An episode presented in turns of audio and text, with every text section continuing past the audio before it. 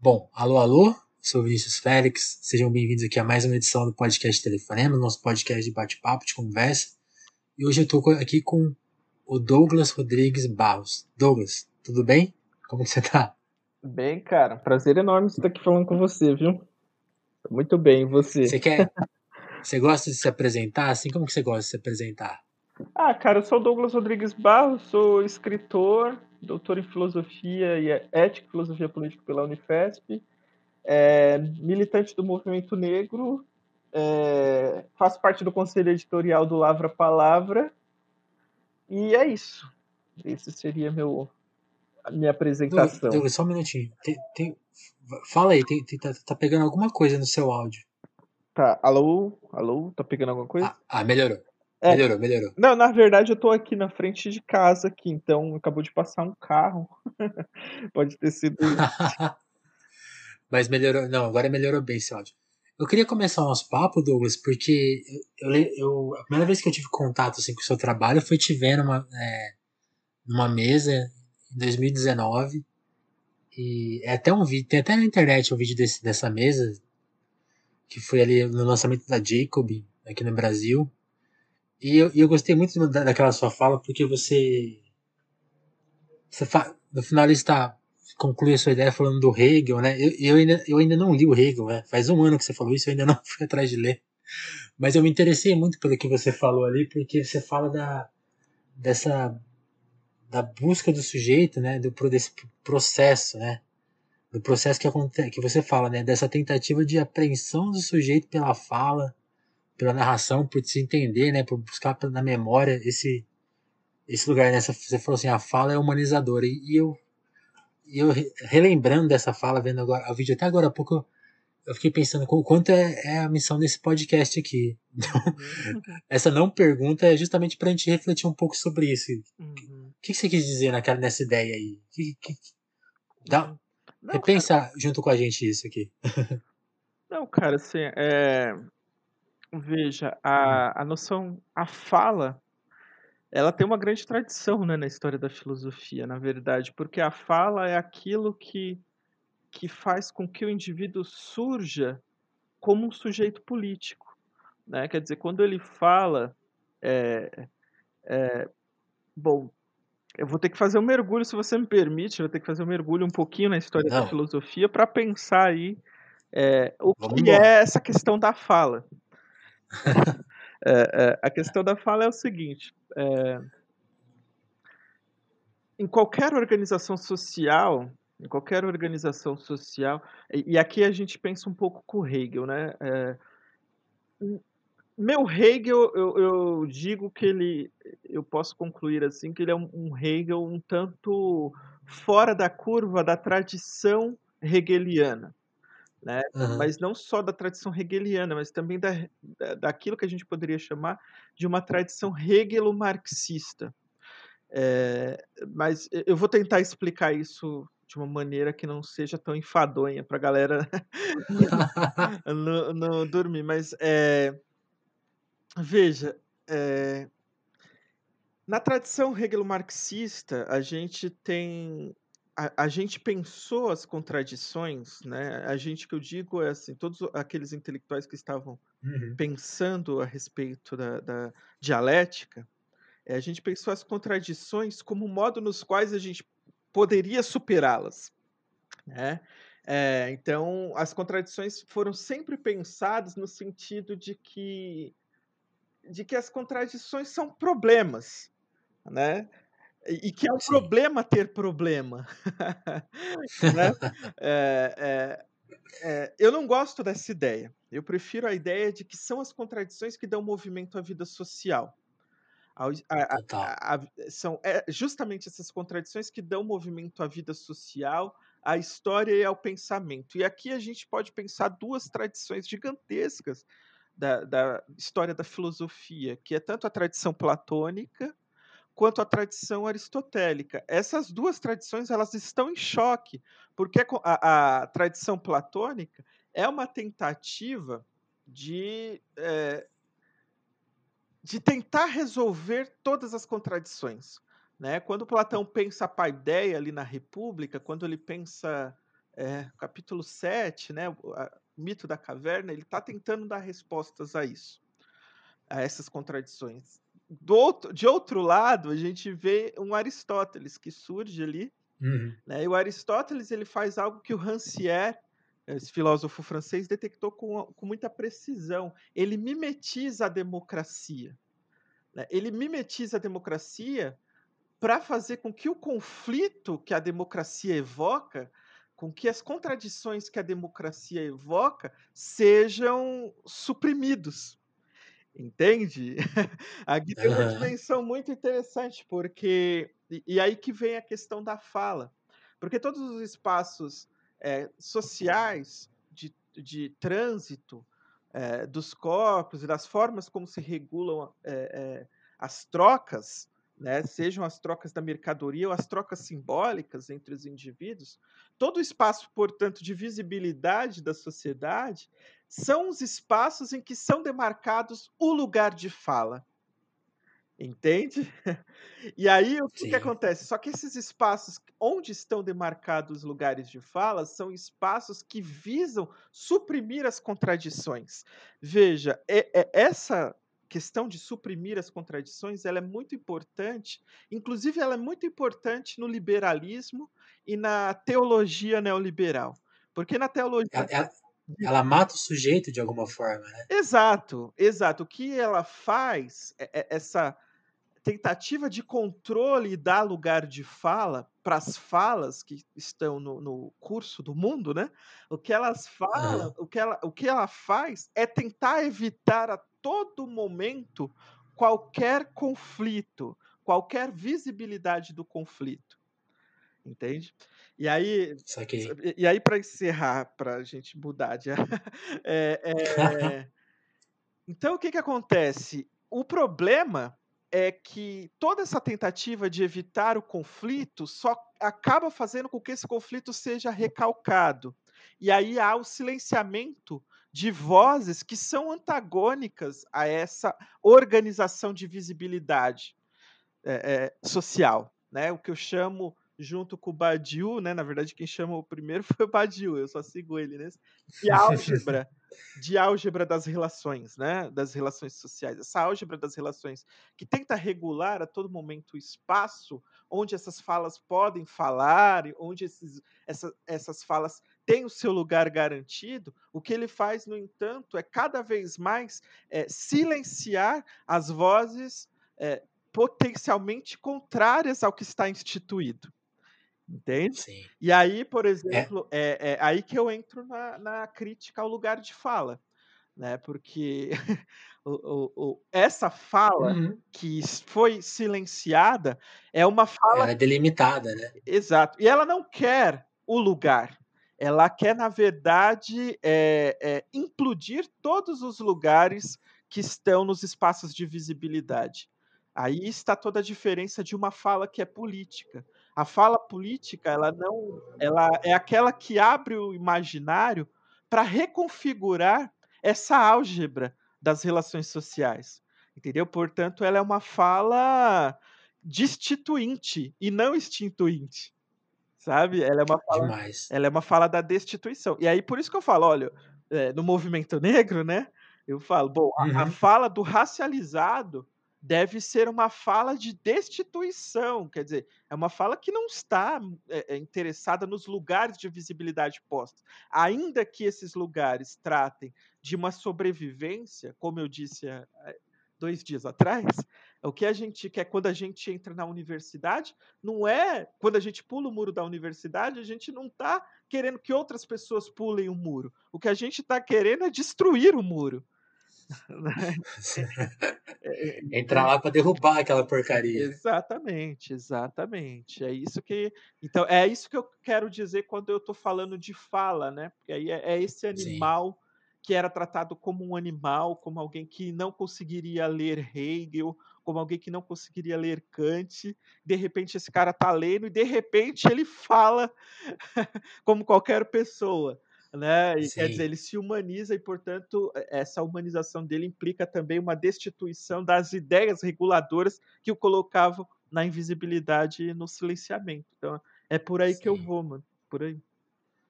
É uma forma de tomar o poder, né? Sim, sim, com certeza. A fala, essa fala animal, né? Esse animal que se humaniza, ele vem para que é uma longa história, né, cara? Você pegar a Sim. história é muito louco, muito louco. É, o Rui Newton do Panteras Negras, ele tentou Ah, prestar diversos momentos, né? Ele tentou entrar nas universidades norte-americanas e assim, o motivo pelo qual não deixaram ele entrar são os motivos mais absurdos que a gente pode ter. Mas um deles que me marcou bastante era justamente a ideia de que ele não tinha QI, de que ele se, se tratava de um animal mesmo. Né? É, quer dizer, aquela teoria caramba. é, aquela coisa racista norte-americana, né, estadunidense, é, não admitiu o Rui Newton no interior da faculdade por, é, é, por tratá-lo como um animal. Como, e, e aí é isso, né? Quando o cara fala, ele se coloca, ele se humaniza. Né? Então veja, isso é uma Entendi. longa história, isso é uma longa história né? na tradição Sim. revolucionária. E, e vamos tentar contar aqui em alguma medida, Douglas, a sua história. Assim, eu- aqui a gente tem. eu- às vezes eu tenho o hábito de fazer duas perguntas em uma. Uhum. E não sei, se, não, sei, se- não sei se a gente corre risco de ficar muito confuso. Mas como você descreveria justamente essa sua formação? De, quando você começa a identificar que você pensa, tentando remem- remem- rememorar aí a sua história, de você ir atrás de se formar como sujeito, assim, quando, onde você identifica isso e, e, e aí pensando nisso, também pensando nesse lugar que é, que é da sua geração, da nossa geração também, né, que é de ter vivido essa fase boa, em alguma medida, do Brasil, né, que a universidade chegou para mais gente, não era. E ao mesmo tempo tem uma contradição aí que, é- que é a que a gente está vivendo agora nesse momento, né, que a, fech, tudo, tudo se fechou de novo, parece, né? Como, nessa, ne- nesses dois campos, como que você. Tenta, tenta- vamos tentar começar rememorando a sua história, então. Tá. Não, cara, assim, eu eu tive muita sorte, né? Tive muita Hum, é, fortuna, né? É, é sim. porque Nesse sentido da palavra, né? é porque porque assim, em primeiro lugar, eu cheguei na faculdade e já não era tão novinho, né? Eu entrei na faculdade com 21 anos. Assim, já estava de 21 para 22. É, e quando eu cheguei na faculdade, a formação política já era mais ou menos sólida a minha formação política, porque eu venho eh, dos movimentos de cursinhos populares, que é, são movimentos ligados ao movimento negro. Né? E, e no interior do movimento negro, eu saquei eh, eh, a, a minha emergência de tornar, do tornar-se sujeito, e aqui eu levo em consideração que o, que o sujeito ele é algo raro, né? Um sujeito não, não é porque você é um indivíduo que você é sujeito, né? Eu, eu entendo o sujeito como aquele que, que na sua trajetória carrega uma dimensão discursiva que coloca em xeque os discursos existentes. Né? O que eu quero dizer com isso que é um contradiscurso hegemônico. Né? É isso, Sim. é, é, é, é, é esse indivíduo que carrega consigo um contradiscurso hegemônico é, que para mim é o indivíduo sujeito, né? Quer dizer, aquele que foi sujeitado, mas não se limitou à sujeição. Né? Ele presta contas é, contra a sujeição. É, e nesse sentido, eu, me, eu acho que eu me tornei um sujeito no interior dos movimentos negros. Tem uma história marcante aí, que é o Hum. seguinte: é, é, meu pai, cara, meu pai é um negão retinto, né? Esses que a gente pode Aham. chamar negão retinto. Eu não gosto muito dessa palavra, porque eu acho, inclusive, que ela tem uma conotação racialista e, e bem colonialista. Mas, falando ela, as pessoas entendem, né? É, e, e ele era um sambista, só para te explicar a história desse tornar-se sujeito. Ele Não, vai lá, fica à vontade. Tem, quanto mais você falar, mais legal. e e ele era Quanto mais detalhes a gente tiver. É, então veja, ele era um negrão de dois metros, assim, e sambista, farreiro, e numa, numa roda de samba, ele Aham. acabou tendo uma briga, como ele era da turma do Deixa Disso, ele foi para separar, né, nessa, nessa briga, ele foi para separar. No que ele foi para separar, o próprio parça dele sacou o revólver e disparou acidentalmente nele. Né? É, esse, esse revólver era um, um revólver safado, cara, que é um, um 22, eu não sei se você conhece armas. Não, muito mas, pouco. É, então, mas o 22, ele, ele, ele é uma arma que é uma arma feita para ferir, né? É, dificilmente você vai em óbito. Só que ela é muito perigosa porque a bala quando ela entra no corpo, ela anda pelo corpo. Né? E nesse vucu-vucu, quando meu pai ali sofreu, tomou o tiro, é, a bala acabou andando e atingindo a coluna cervical. E aí ele ficou paraplégico.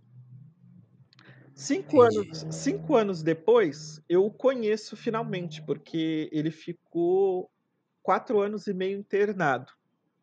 Né? Ficou entre a vida e a morte, ficou muito tempo no hospital. Quando ele me conheceu. Você tinha que idade? Ah, quando eu fui conhecer ele, eu tinha cinco. Ah, entendi. É, de cinco... Você era super novinho. Isso, de cinco para seis anos, assim, eu já tava. É... E aí, cara, veja só. É... Ele, é, naturalmente, sofreu muito com todo o processo. E só que eu me tornei uma espécie de parceiro dele, né? Então eu ia sempre, ficava com ele. Minha mãe já não estava mais com ele é, arrumou meu padrasto tal. É, mas eu uhum. me tornei um parceiro do meu pai, ia sempre ficava sentado com ele, ele gostava de ficar na calçada, sentado na cadeira de roda para ver o movimento, né, da rua, tal. E bom, várias histórias ali. É... E cara, eu tinha, eu adotei um hábito quando eu era criança, quando eu ficava sentado assim com ele do lado da cadeira, eu abaixava o boné eu ficava de boné eu abaixava o boné até a sobrancelha. eu, eu abaixava esse boné até a sobrancelha. E aí é, eu ficava debaixo da aba do boné, olhando para os olhares das pessoas para o meu pai. E aí eu lembro que um grande amigo do meu pai chegou para ele e disse o seguinte, uma certa altura ali: Falou assim: hum. porra, ser preto já é foda. Ser preto e paralítico, você se fudeu, hein, Vadico? e, cara, isso me marcou. Ficou no meu inconsciente ali recalcado. Eu não entendi o que significava aquilo, eu era uma criança. E aí eu entrei no movimento negro, né, já com uns 16 anos. Eu entrei no movimento negro através dos cursinhos populares. E... Foi, Douglas, foi a primeira vez que você ouviu essa frase, que, que seria difícil ser, ser preto no Brasil. Sim, sim. Eu acho que ali foi Entendi. a primeira vez. Depois, com minha mãe, minha mãe me conta muitas histórias impressionantes. Histórias é, sobre o racismo que ela sofreu, né? Que são histórias é, impressionantes. Depois, se der tempo, eu narro alguma da minha mãe também. É, beleza, beleza. Mas veja, aí, cara, eu me engajei no movimento negro, certo? Eu moro uhum. numa região periférica, né, cara? Eu moro numa cidade muito pobre. É, até hoje eu moro nela, eu não saí, eu moro em Itacoaxetuba. É a segunda cidade mais pobre, a primeira com índice de desenvolvimento humano pior e com aquele. Tem o um índice de educação que eu esqueci. É, eu acho que é o IDEB. Né? É, é eu pensei no IDEB também. É, é uma das piores no IDEB, IDEB, também. É uma cidade, é uma cidade muito, muito, muito precária. Né? É, e, e veja, cara, aqui eu, eu não sabia que eu era negro. Porque aqui Itaquá, todo mundo é preto. Mesmo quem não é preto acaba se tornando preto, porque aqui é uma espécie de, de, de Haiti pós-revolução. Nasceu Itaquá, é preto, sabe? Assim, uma... Então, assim, eu não, nunca tinha me lido como preto, mesmo no interior do movimento negro. Eu nunca tinha me lido como negro, mesmo no interior do movimento negro. Aí, cara, aconteceu o seguinte.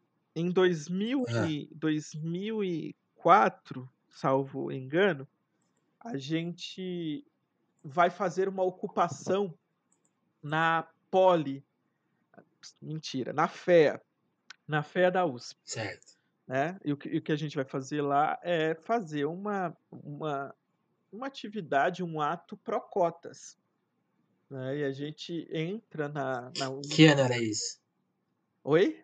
2004. Que ano era isso? 2003. 2004? É, é, é, foi bem no meu comecinho, assim, da atividade militante mesmo. Devia ser 2002, 2003 ou 2004.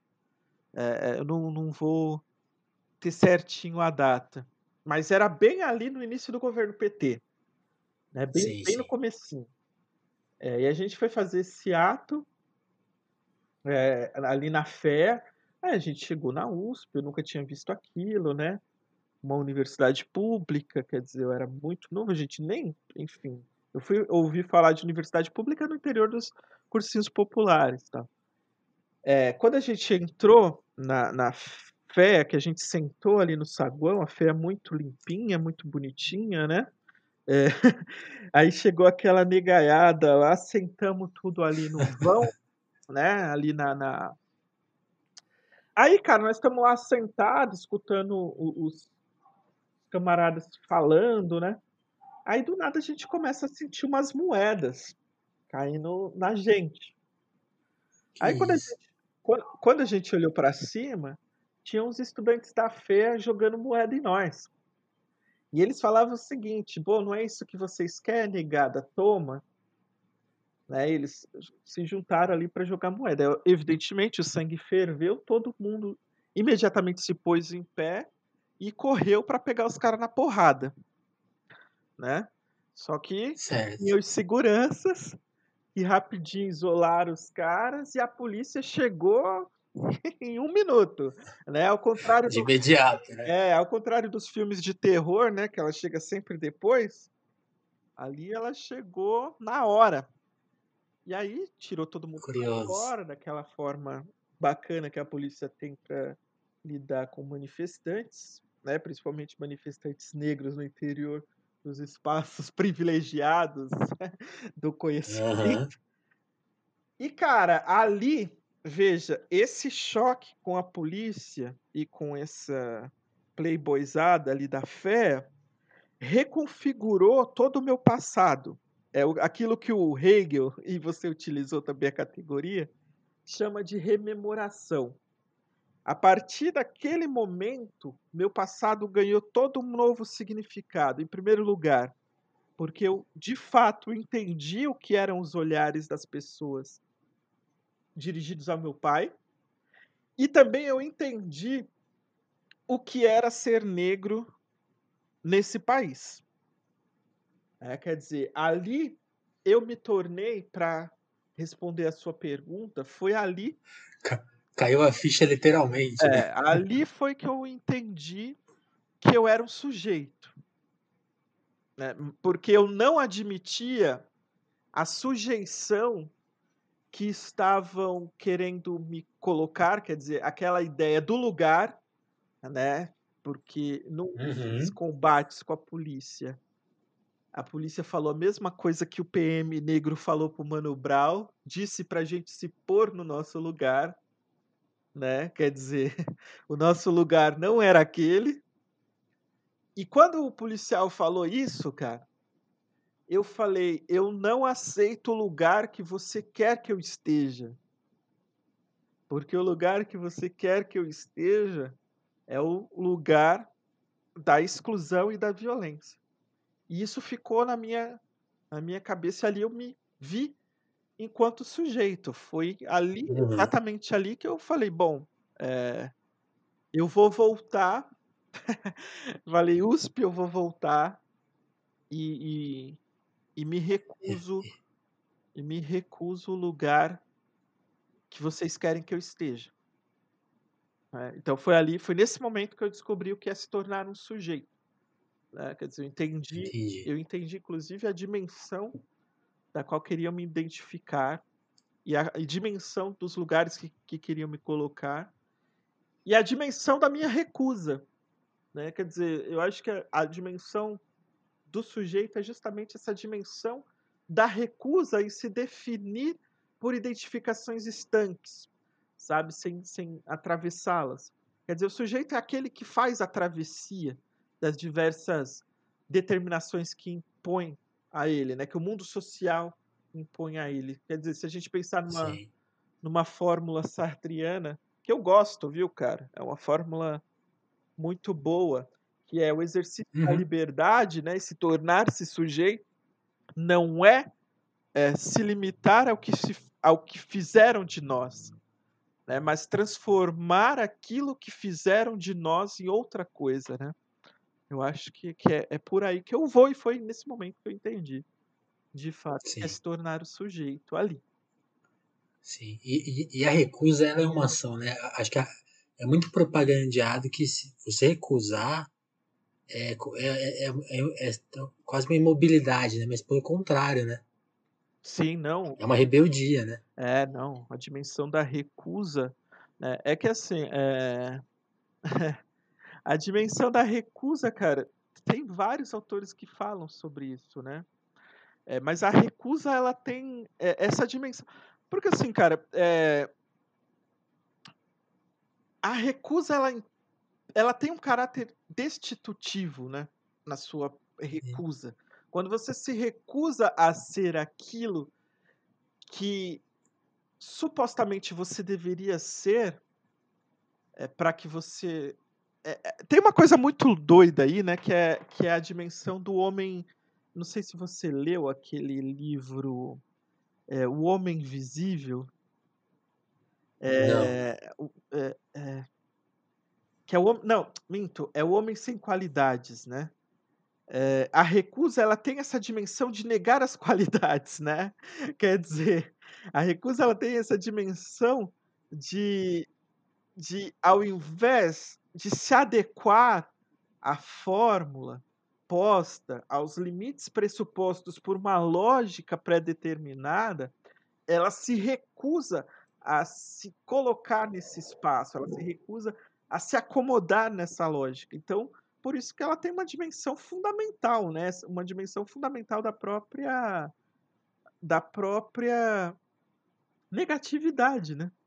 É, é, é, O Homem Sem Qualidades mesmo. É um livro do Roberto Musil né? Que, que, ah, vou, que ele fala, é, ele fala o verdadeiro dever é, é a ideia dele é a seguinte, que é uma ideia vã, aquela de cumprir o dever nos lugares que nos foi atribuído, tá ligado? É, Total. Que o verdadeiro dever, na verdade, é escolher esse lugar, porque afinal de contas a gente não pode também é, saltar dele imediatamente, né? Só que é, ao se pôr nesse lugar, dobrar conscientemente as circunstâncias cabíveis a esse lugar, né? Então, eu acho que isso tem uma dimensão da recusa que é muito interessante aqui, que é justamente esse caráter de não aceitar os limites propostos pela lógica geral das coisas, né?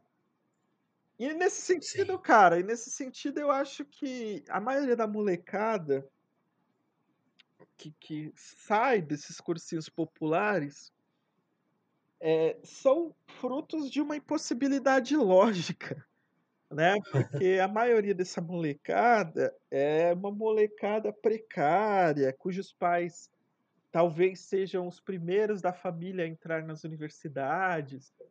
É, então são assim, tudo tudo contribuiria para que eles não fizessem o que eles fazem né, para que uhum. eles fizessem aquilo que todos fazem, né, que é se dobrar às circunstâncias. Mas né, esses moleques estão dobrando as circunstâncias nas quais eles na, nas quais tentaram encaixotar eles, né? Então, isso é muito interessante, né? Isso é muito rico, eu acho. Sim. E antes de eu fazer até uma pergunta relacionada a isso, você aqui acho que o nosso ouvinte aqui do podcast há bastante tempo já deve deve ter imaginado, porque você mencionou o Mano Brown, e aqui sempre que eu tenho oportunidade eu, eu discuto ele. Você tem alguma ideia, alguma reflexão pessoal assim, da, da obra dele? Que você gostaria de compartilhar ou nem, assim, mas é que você trouxe, assim, eu, eu gosto assim, de, sempre de pensar na obra dos Racionais. Qual, qual que é a sua ideia sobre a obra deles? Cara, eu falei.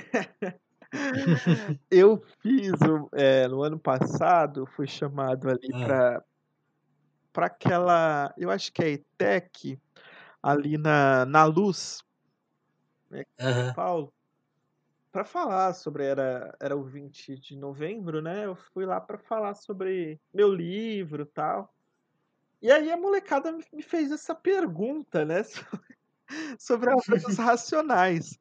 Cara, eu eu acho que a obra dos Racionais, ela ali, quando eu falei de fato, eu usei da minha sinceridade, e acabei sendo um pouco mal interpretado, mas enfim, foi muito legal. Eu fui até vaiado pela tinha tinha um uns 300, 200 moleque, assim, na na no debate e tal. E a galera me vaiou, assim, porque foi uma coisa muito doida que eu falei, né.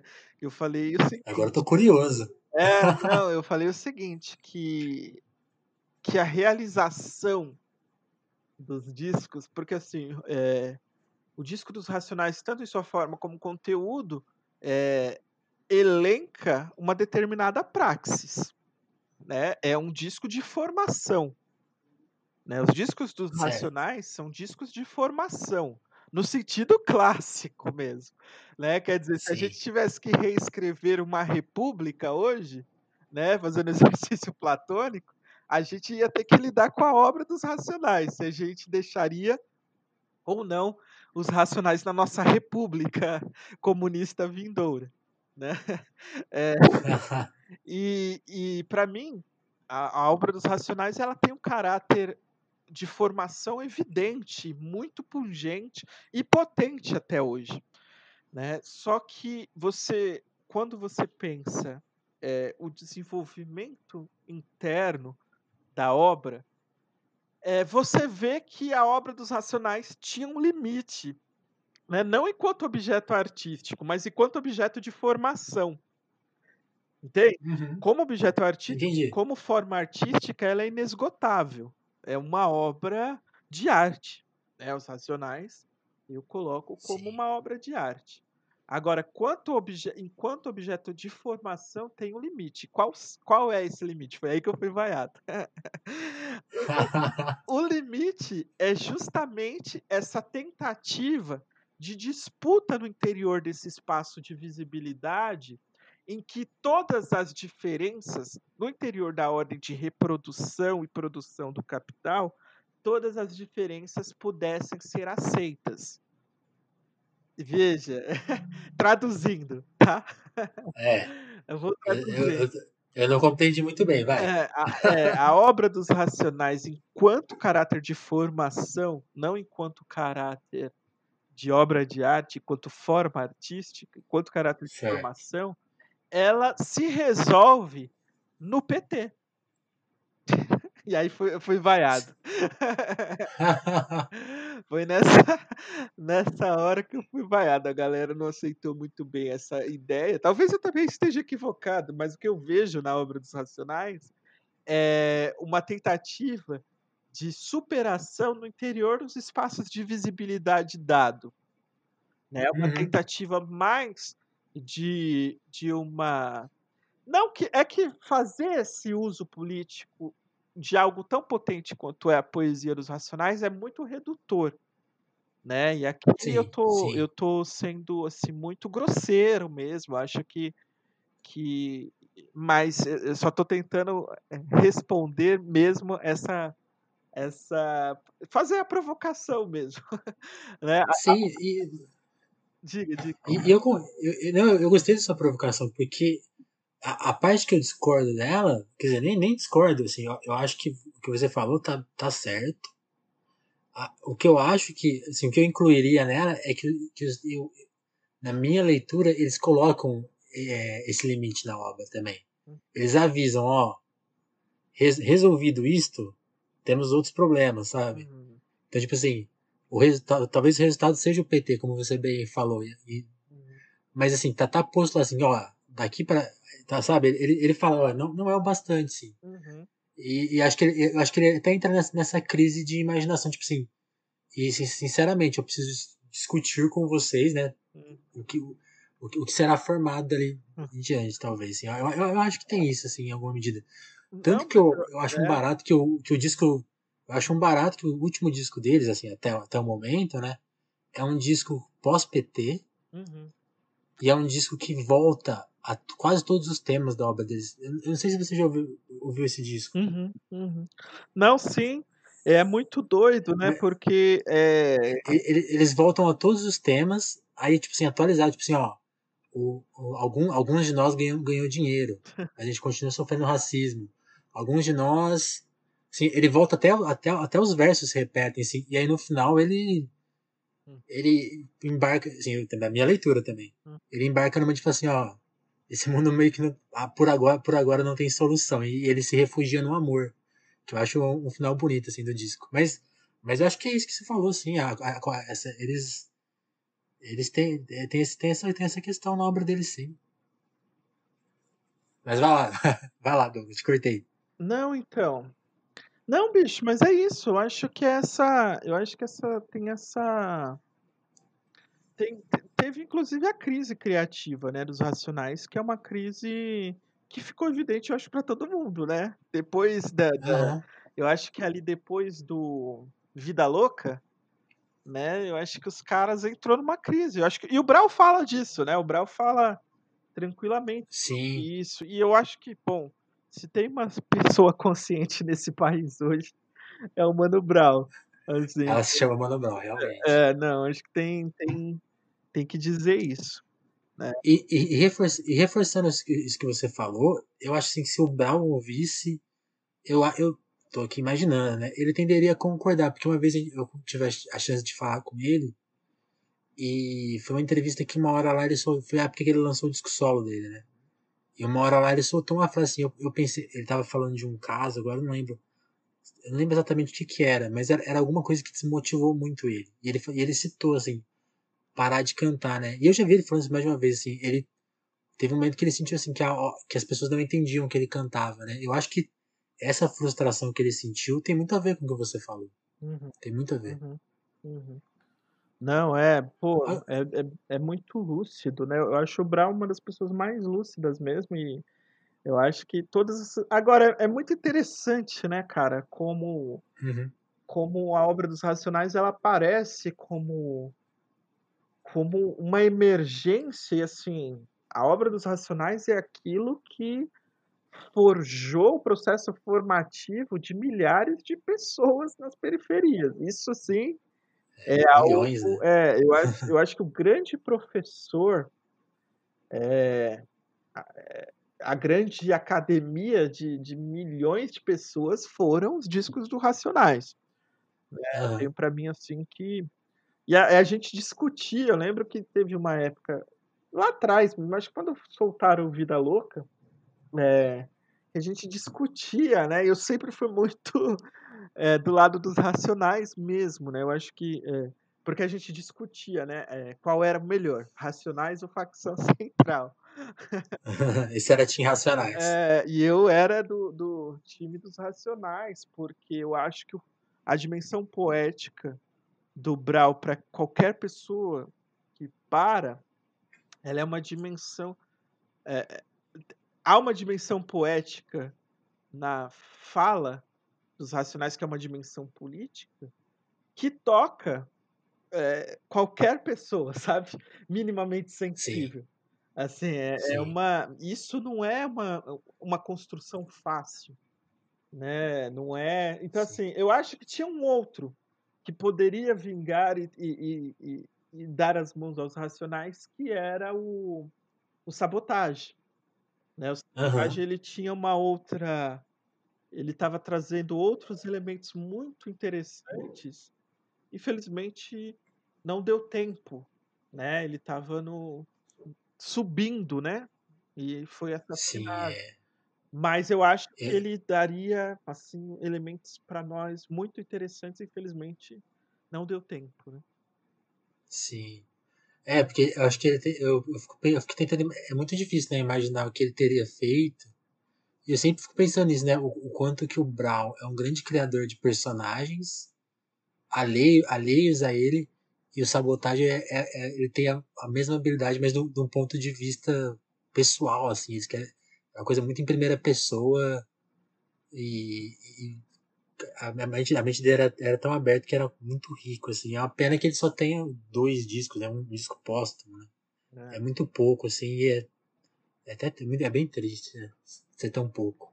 É, não, é. Foi, foi uma perda, né? Mas, mas Douglas, aí, retomando o, o, você, né? Retomando você como personagem dessa conversa, é, você, você, nessa sua provocação lá, porque a galera te vaiou, você falou, né? O, o, resultado daquilo ali seria o PT e você viveu. Então, uhum. toda, toda aquela, essa construção que você mencionou, né? O momento que você se reconheceu ali, que você foi agredido na universidade e pensou, não, eu preciso retomar esse espaço da maneira que eles não querem que eu retome. E aí você, isso acontece justamente né, nesse período do PT no Brasil e eu mencionei no começo da nossa conversa a fala da Jacob, lá no lançamento da Jacob. Nessa mesma fala você cita, né, que uma vez você encontra uma militante da ALN uhum. e Guilmar, Guilmar. E na, naquela, isso, né? Uhum. Qual, qual é o nome dela? Pode citar. Guilmar Lopes. Guilmar Lopes. É. E você e ela te fala, né, do, do perigo, né, de, de, de ser comunista e de e, né, e, da função do militante, né? E você, naquele momento de otimismo, pelo menos na, na fala lá, eu entendi assim, né? Você confessa uma certa. Sim, total. Ah, tipo, você ficou meio assim, tipo, não, ela, ela, ela tá lendo um mundo antigo, né? Um mundo e, que não voltará, porque a gente tá em tempos de otimismo, né? O Brasil tá dando certo, tá caminhando, as coisas estão andando, mas não vai, não pode retroceder. Uhum. E talvez acho que, acho que era só, você era jovem na época, né? E depois você tudo isso aconteceu, né? Fala um pouco de, desse momento. Não, cara, veja, tem, tem várias histórias muito interessantes do que foi essa esse sonho de uma noite de verão da reforma, né? Da reforma sem revolução, né? O sonho da noite de verão disso foi, cara, quando eu cheguei na faculdade, é, eu cheguei na Unifesp em 2008. E na, uhum. na Unifesp em 2008 eu tava eu tava. É, tava tudo muito novo. Inclusive eu. né? Sim. É, todo... Especialmente você. É, não, cara, e ali era uma beleza, assim, os professores todos tinham acabado de ser formados, assim, da, na Fifeleste, né? Estavam é, naquele gás é, tudo muito bonito, todo um futuro, né? Um horizonte de perspectivas crescentes. E os professores buscavam a gente assim na no pátio para fazer iniciação científica, para fazer monitoria, tudo com bolsa. Né? Uhum. Então veja, eu estava vivendo ali é, em 2010 ou 2009 o Brasil saía na capa da Economist, né?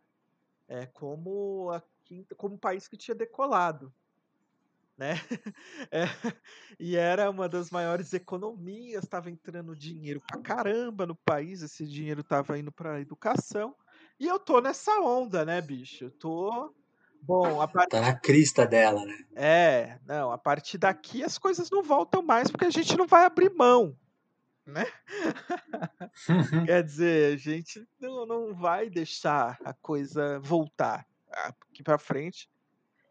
E, cara, é, aí teve esse encontro, foi os...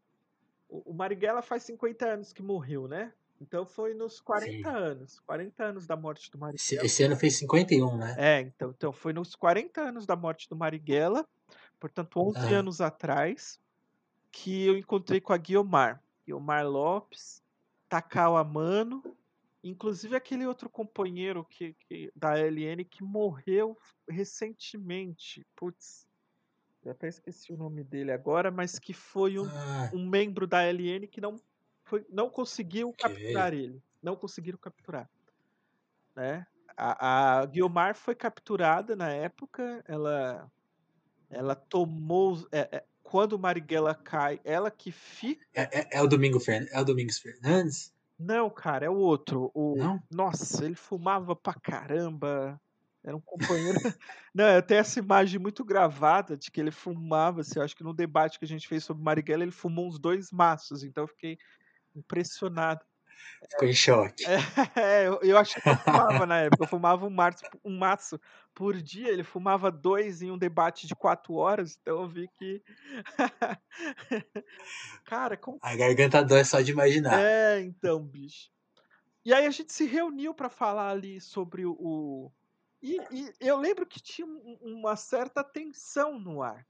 É, mesmo ali em 2010, eu acho, ou 2009, quando a gente se reuniu com esses ex-membros da ALN, havia uma espécie de uma tensão no ar, inclusive algum, um dos camaradas que organizaram esse encontro falou para não divulgar tanto, né? É, e eu não entendia, cara. Imagina, eu tava ali no, no meu auge, não tava nem aí para a vida, né? Quer dizer, para os perigos da, da, da militância, como como a maioria, né? Também não está. Sim. Mas. É... E aí, cara, é, depois desse encontro, ela me falou. Fizemos o um encontro sobre os 40 anos da, da morte do Marighella. E aí, num lápis, assim, a gente conversando, ela olhou para mim e falou, né, cara, é... você sabe da grande responsabilidade que é você se afirmar como um comunista, né? Porque é, a gente corre perigo a todo instante. E aí foi quando eu falei, né? Pô, que perigo que nada, a gente tá. Brasil vai, agora vai, partido. Temos um governo de esquerda, né? Veja, eu nunca fui, eu, não, eu nunca fui, fui petista e também nessa época eu já não fazia a leitura de que o PT era propriamente da esquerda. Mas Entendi. É, eu, eu acreditava já que o PT, como partido social-democrata, ele garantiria pelo menos né? É, é, a existência das pessoas, né? É, o processo de, de tensionamento da política estaria Exato. garantido. Né? E ela falou: não, cara, isso aí é. Isso é uma grande ilusão você acreditar nisso, porque esses processos é, de, de ruptura no Brasil são processos que, que se desenvolvem continuamente na história do Brasil. E ela me falou mais coisas, né, cara? Tipo, que eram coisas que eu achava que eram coisas que ultrapassadas, né? Mas ela me, diz, me disse claramente, ela falou, olha, é, aproveita bastante tudo que você tem para aproveitar, porque isso vai acabar. Ali ela falou, sabe? Ela te falou isso? Falou. Vai acabar. Falou. Caralho. Ela falou: olha, isso vai acabar, o Brasil ah, é, é um eterno retorno para estaca zero. Enquanto não se fizer uma revolução nesse país, a gente não vai sair desse processo de, de retorno é, para o lucro massivo na mão das oligarquias brasileiras. Isso. É análise de realidade fria. É. Assim, isso... Exata. Então aproveita. E realmente eu aproveitei. Eu aproveitei. E aí, bom, estamos aqui, né? 11 anos depois, os caras cortaram tudo, né? Cortaram tudo. Sim. O futuro das universidades não está garantido, né? A gente não sabe nem se vai ter vacina pra gente. Ah, então o processo de. de... É. é, pois é, o processo de desestruturação do país foi. Cara, tá passando aqui agora um. Tá ouvindo, né? Que isso? É um trenzinho? É, é um. Acho que é um carro com algum forró. Tá tocando um carro com forró. Aí, aí tem trenzinho? Porque aqui no interior tem trenzinho, né? Aí, aí eu não sei se tem. Tem? Não, cara, o único trem que tem aqui é o trem Calmon Viana, pau velho. é, trenzinho é coisa de interior. É, é, com certeza. Então, assim, eu nem, eu nem quero entrar nesse, nesse aspecto da que, que, também, que também você falou na sua fala. Você falou na sua fala, é que frase bem construída. É, porque nessa fala você também mencionou isso, né? Quando você falou do, da você situou a gente ali, né? Eu lembro de uma coisa, uma coisa que você falou assim que a, que é, por muito tempo você leu que a crise ela é um momento, né, da, da, da vida no capitalismo e, e, e, e você falou assim, não, isso já mudou, gente. Ela ela é um meio de condução, né? Tipo assim, é tudo crise porque tá, o mundo tá para acabar, basicamente. Uhum. E, e uma das formas que você via de, de solução, né, de um atenuamento da, das questões econômicas era, por exemplo, a, a guerra, né? Porque a guerra ela, ela acaba com a força de trabalho em questão de meses, né? Porque se morre muita gente. E isso era 2019. 2020 a gente teve uma pandemia que levou milhões de pessoas no mundo. Né? E uma, uma crise completamente mal gerida. Eu, eu não consigo ver como não intencional esse trabalho. Assim. Uhum. Você, você faz essa leitura?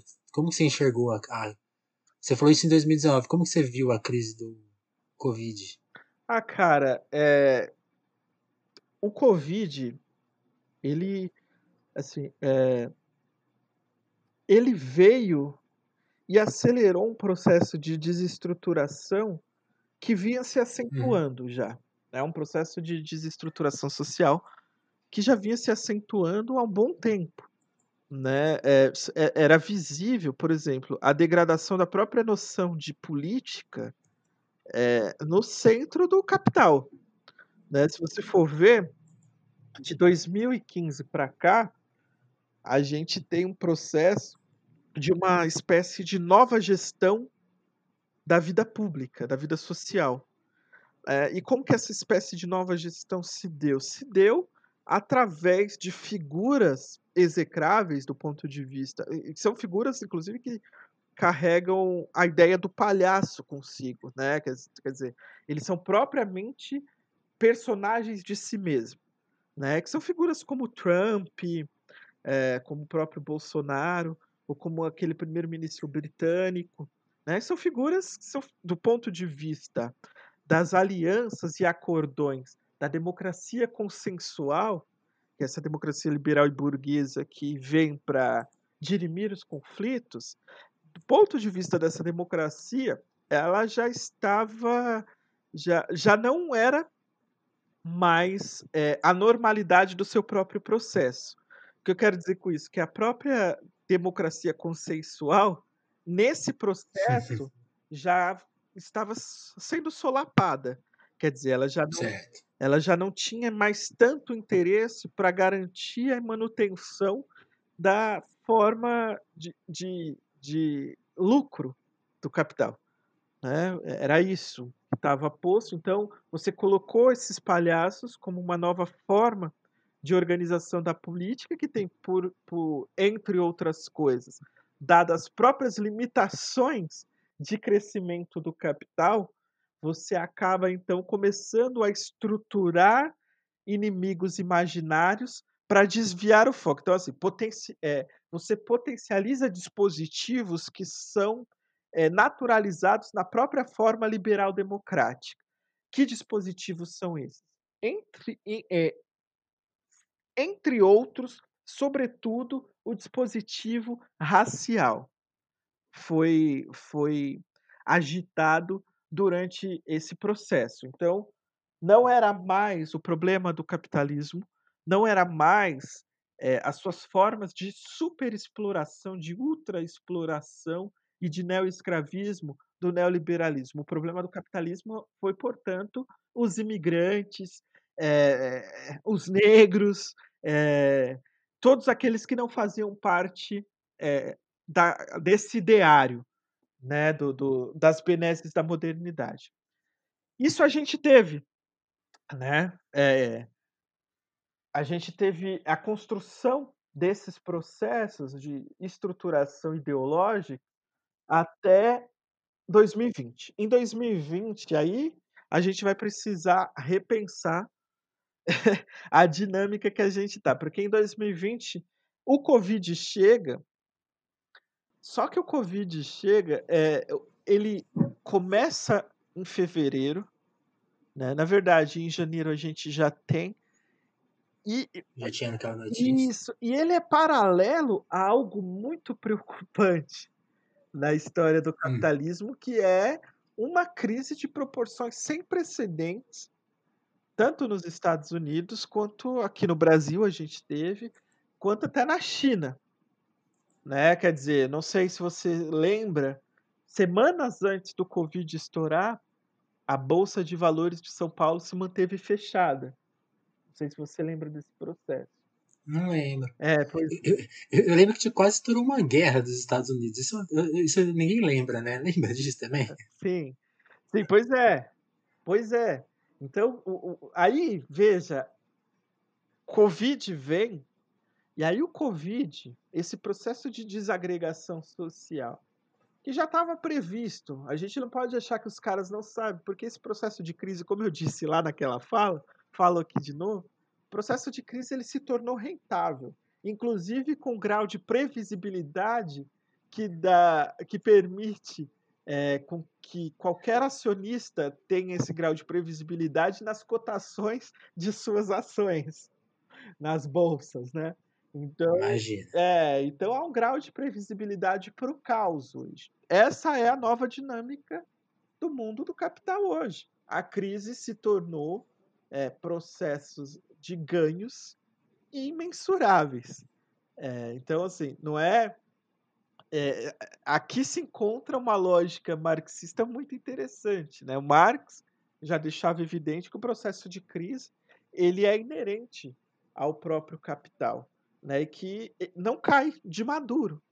Né? O capital não cai de maduro, ele sempre acha soluções é, criativas, como dizem os nossos amigos pós-modernos, soluções criativas para se manter e se reestruturar. Com o Covid, essa lógica se acelerou num grau nunca visto na história da humanidade. E eu acho que mesmo os técnicos não previam esse grau de desestruturação que houve com o Covid. É, nos Estados Unidos, a gente sabe que os financistas nunca estiveram ao lado do Trump. É? É, isso é, é, bom a gente deixar demarcado, porque o governo do Trump que assume toda é, um discurso fascista, é, por um lado, ele assume o discurso fascista em sua maneira original, que é a tentativa de reorganização, de reestruturação nacionalista.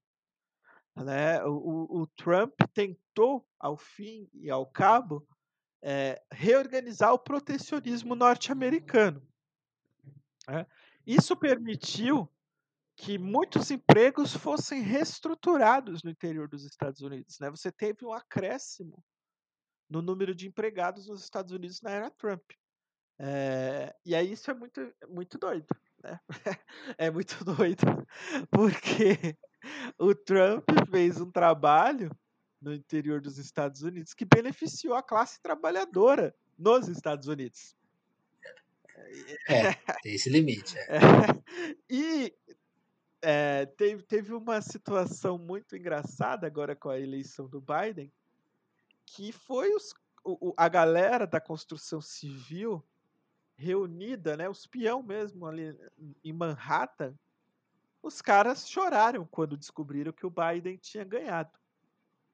Né? É, então veja.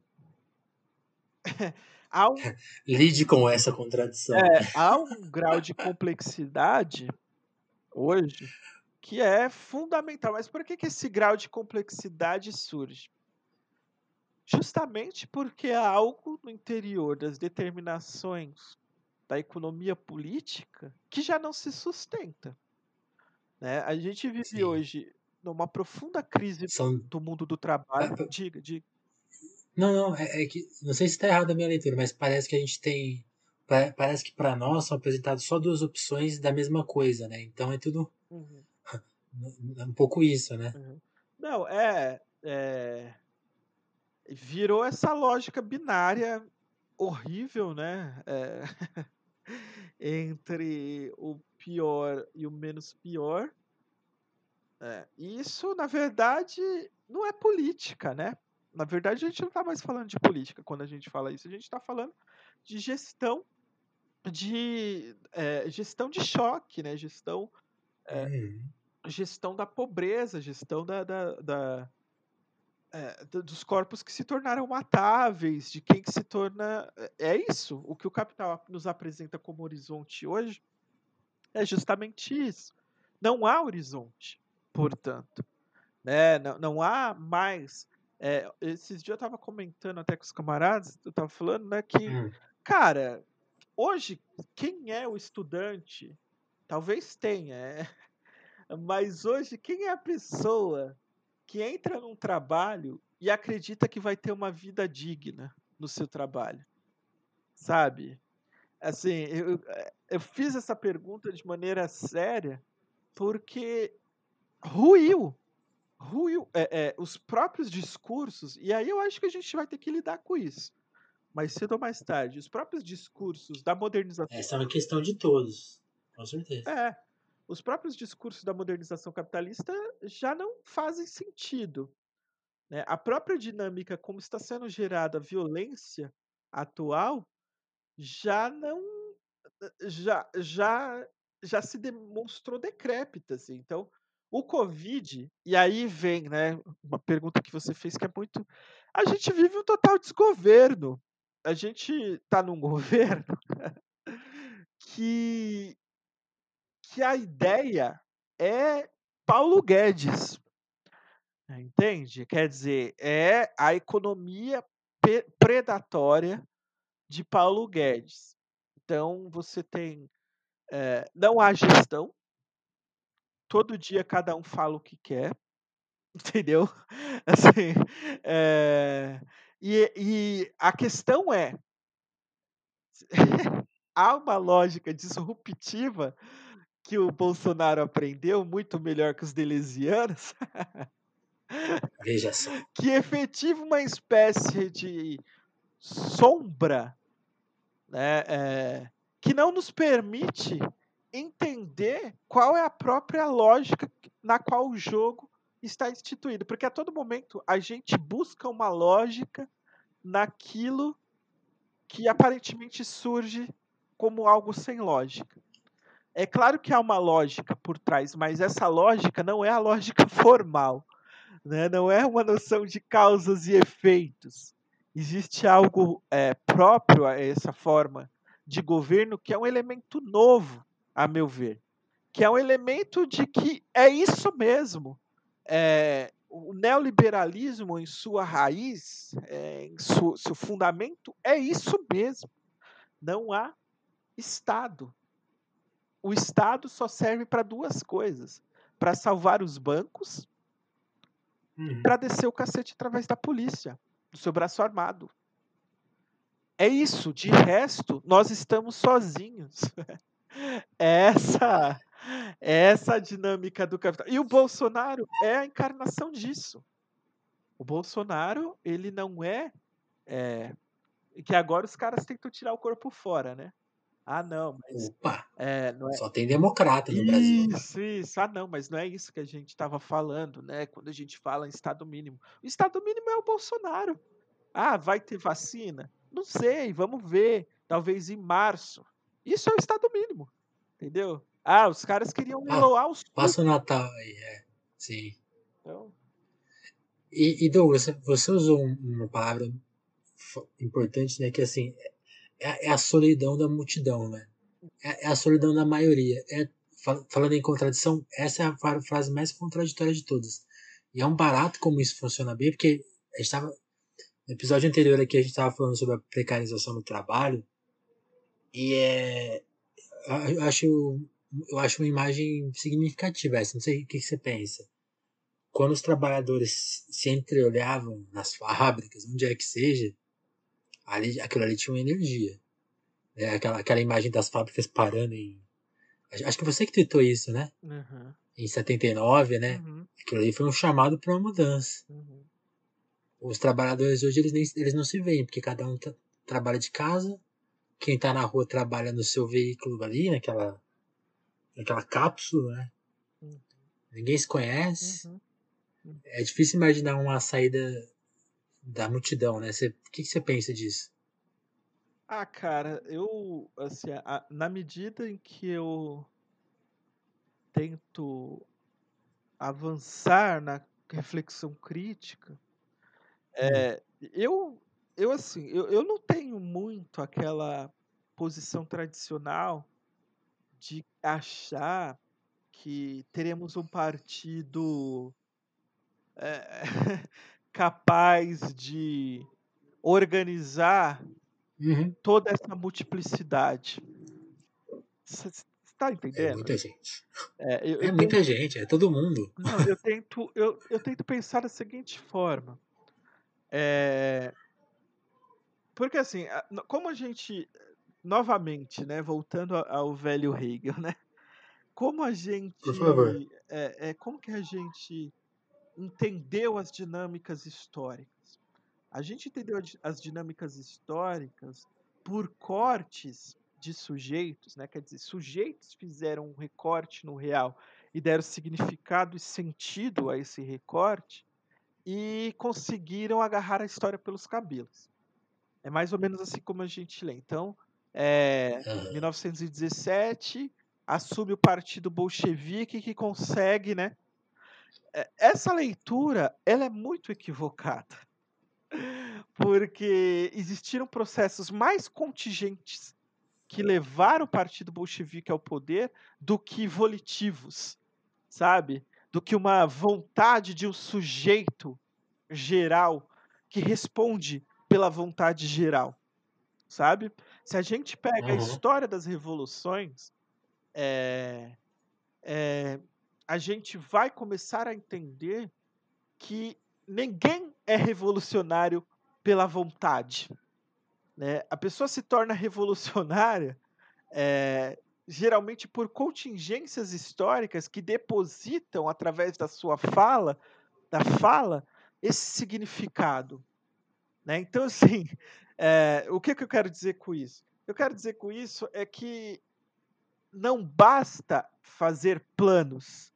É, aqui, é, eu, eu penso, sinceramente, eu acho que tem algo do Maquiavel muito interessante, né? Que é a tentativa de atrelar a virtude à fortuna, né? Quer dizer, é óbvio que quando eu falo assim, olha, gente, não adianta você achar que você vai encarnar o partido messiânico e vai conseguir organizar as massas né, para um futuro e, e conseguir, a partir disso, abrir o futuro.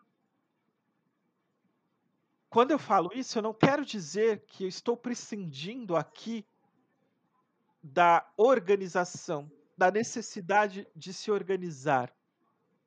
Mas tá dando a medida dela, né? Exato. Eu estou dizendo o seguinte: é necessário, evidentemente, se organizar, mas sem a pretensão de que essa organização culmine no resultado é, imediato de, de abertura para o devir. Né? É, então, veja, tem uma posição que é a seguinte: mantenhamos a vigilância, né? É, os Uhum. processos de transformação, eles estão dados, tá? É, é, a gente está vivendo um processo é, mundial de transformação é, no metabolismo mesmo da- das formas de organização do capital e, e no metabolismo das próprias sociedades. A gente está vivendo isso hoje. Né? É, é necessário se organizar, é necessário estar engajado, é, mas não acredite que isso sairá das mãos de um partido nos limites postos. E aqui eu chamo atenção para uma outra coisa. Quando se falava em partido, pelo menos na época de Marx, se falava em partido tomando parte daqueles que não têm parte. É, quer dizer, quando você falava partido no século XIX no início do século XX, você não estava falando de um partido eh, organizado pelo Tribunal Superior Eleitoral, certo? Você estava falando de um partido que era o proletariado, que era a classe. Né? O partido é a classe. Você tomar parte dos que não têm parte é você tomar partido. Entende? É, é, eu, acho que, eu acho que isso é importante retirar, porque aí é quando você está. é, você entende a dinâmica dessa multidão, né? E você entende a possibilidade da fala é, dessa multidão que advém como classe. É, e aí tem tem uma coisa muito interessante aqui, né, eh, a gente pode chamar de classe, a gente pode chamar de de proletário. É que assim, o significante de classe, ele foi tão absorvido durante o século XX que ele se tornou um significante, eh, quase sociológico, né. Então quando a gente tá falando de classe, a gente tá falando, eh, de uma do dos proletário do dos operários, né. Mas o sentido que eu adoto aqui é um sentido mais visceral de classe, né, o sentido de se entender enquanto um sujeito sujeitado, que parte de uma dinâmica que está aquém e além das ordens do que foi instituído, né. Então, quer dizer, eu estou falando dos condenados da terra, eu estou falando do proletariado, então eu estou falando dessa de todos esses que não partilham de maneira digna dos espaços de visibilidade dado pela lógica capitalista. É nesse sentido que eu acho que a gente pode começar a repensar inclusive a ideia de partido, porque aí a gente entende que eu posso estar filiado no PSOL, você pode estar filiado, sei lá, no PCB, né, alguém pode estar filiado lá na UP, e nós todos fazemos parte do mesmo partido. Entende? Quer dizer, eu não preciso seguir a ordem do seu comitê geral, eu posso inclusive ser um um um Um crítico. é, um crítico e um um militante autônomo. Né, desde que eu tenha, eh eh, o interesse em tomar parte daqueles que não têm parte com o que está instituído, né. E aí, isso nos ajuda a nos facilita alguma coisa eu acho, que é quando as as vozes emergem, quer dizer, quando você tem, eh, um um um rapaz espancado, linchado, né, até a morte, na porta de um mercado, quando as vozes se erguem contra isso, quando as pessoas se levantam contra isso, você tem o partido, o seu partido indo pra ação, entende? Você entende como aquela dinâmica é uma dinâmica que implica um sujeito genérico, porque diz respeito a todos nós. Você não precisa ficar esperando a a a o que o partido vai fazer, entende? Eu acho que é por aí que Sim. eu hoje é por aí que eu vou, viu? Meu meu meu interesse político é pensar a dimensão, eh, dos condenados da terra, né, o que significa ser condenados da terra e onde está esse partido. Pra mim esse partido tá aí nas ruas, indo trabalhar o dia inteiro sendo espancado pela polícia, eh, com falta de emprego, trabalhando em aplicativos, entendeu? Esse é o meu partido.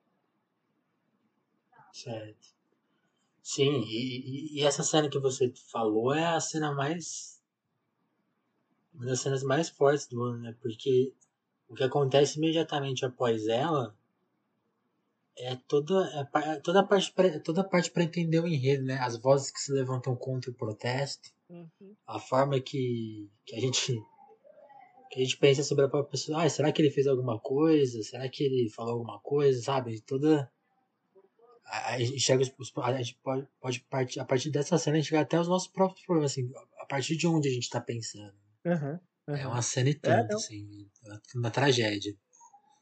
É, não, então, eh, cara, aquilo ali foi foi o eu acho que foi o a cena do ano, né, cara, aquilo ali marcou e logo depois do George Floyd, então a gente entende como aí tem tudo isso, né, cara, eu não veja, eu não acho que a gente vai conseguir agarrar a história pelos cabelos, tá ligado? Eu não tenho essa pretensão também, mas eu acho que Sim. que nós estamos, eh, lidando com grandes acontecimentos, no sentido no sentido de que são acontecimentos que tentam, a seu modo, reconfigurar a nossa própria visão sobre sobre o mundo, tá ligado?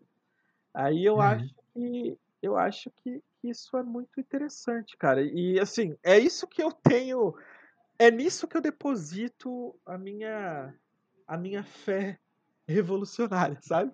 Eh eh eh, nu num levante e, assim, eu acho eu não vejo que há saídas pra essa crise no interior da, da técnica, né, da, do, das formas como, como os capitalistas tentam lidar com as coisas, eu acho que estão esgotadas. Nem a direita sabe o que faz direito, a esquerda também não. Então, assim, é disso que, que vai surgir alguma coisa nos próximos anos que a gente. E assim, nós, como críticos, né, devemos, eu acho, pensar essas coisas e se debruçar nelas. É isso. Douglas, queria te agradecer muito antes, né? Eu tava me esquecendo aqui. Vou agradecer quem a nossa turma que está lá no nosso Apoia-se, no Apoia-se do Telefonemas. É, fica o meu convite. Se você chegou aqui pelo Douglas, gostou do papo, ouça as outras conversas. Imagina que você vai encontrar aí muita gente que você já gosta e vai conhecer pessoas novas, legais. E eu quero agradecer quem estava ajudando a gente com 2, 10, 25 reais. Pode ajudar, ajudar a gente com o valor que você quiser. Então quero agradecer ao Davidson, ao Gabriel Nunes, ao Matheus, ao Matheus Botelho, a Dagmar Abrantes, ao Augusto Batista, André Camussa, ao Douglas Vieira, ao Juan Borborema, a Lívia Rossati, ao Sérgio Romanelli, a Adriana Félix, Sabrina Fernandes, a Jéssica da Mata, a Ismária Santos e a Dava Brandes. Muito obrigado e o meu convite para você ir lá colaborar no nosso após. E meu convite para você conhecer, se você chegou aqui e não conhecia o Douglas e gostou desse papo, vá seguir o Twitter dele. Segue gente interessante no Twitter, porque ele não escreve besteira. É muito bom. É, Douglas, valeuzão. Obrigadão, hein? Cara, eu que agradeço. Estamos aqui. Eu que agradeço o convite. Foi muito bom falar aqui, bater esse papo. Foi muito livre, viu, cara? Porque na real tinha, né? Você sabe, eu tinha esquecido que eu tinha marcado é. contigo, aí tava, você me pegou de calça curta, eu falei, putz, não preparei nada, vai sair do jeito que sair. E acabou sendo um papo muito prazeroso, foi da hora. Da hora. Ah, que demais. Esse era o objetivo, assim, não é. Eu, eu, te, eu tô tentando cada vez mais me desvencilhar das perguntas, assim, tipo, ah, e aí, você começou onde? E seu livro novo, sabe? De pensar, pensar. Trazer as pessoas pra gente pensar mais junto, pensar aquela coisa que. Pensar nesse processo que você falou de fala mesmo, falar, rememorar, né? Não, e aí, foi, foi da hora. seja lá por qual chave for, a chave que tiver na hora ali, né? Conta aí. Essa é a pergunta básica. Não, foi da hora. A gente foi de racionais ao fim do mundo. Valeu, Douglas. Valeu, abração. Grande abraço, bicho. Valeu.